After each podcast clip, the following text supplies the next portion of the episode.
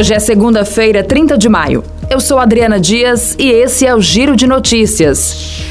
O presidente Jair Bolsonaro anunciou em suas redes sociais neste domingo que irá para Pernambuco para melhor se inteirar da tragédia causada pelas chuvas no Grande Recife.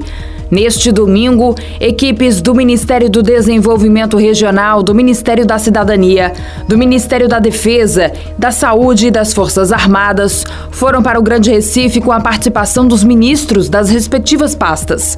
A Prefeitura de Fortaleza enviou a Recife mais de mil mantas e mais de 400 colchonetes para apoiar as vítimas das chuvas fortes que há uma semana provocam consequências graves em Pernambuco. Os mantimentos foram transportados em voos das companhias Azul e Latam. Até às 4 horas da tarde da última sexta-feira, cerca de 5 milhões de declarações do imposto de renda ainda não haviam sido entregues.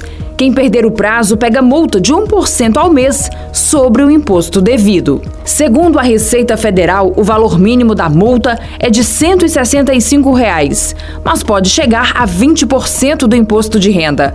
O contribuinte que não declarar dentro do prazo também vai enfrentar restrições.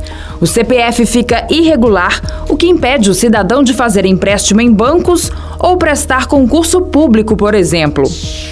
O Ceará deve ter chuvas isoladas e passageiras em todas as macro-regiões até amanhã, conforme a FUNSEMI.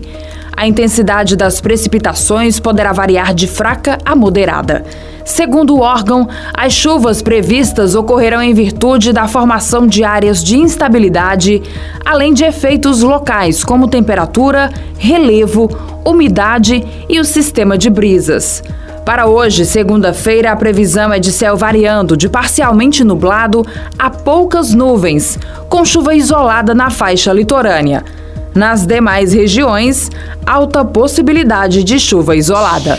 Esse foi o Giro de Notícias com a produção de Igor Silveira e a sonoplastia de André do Vale. Essas e outras notícias você encontra em gcmais.com.br.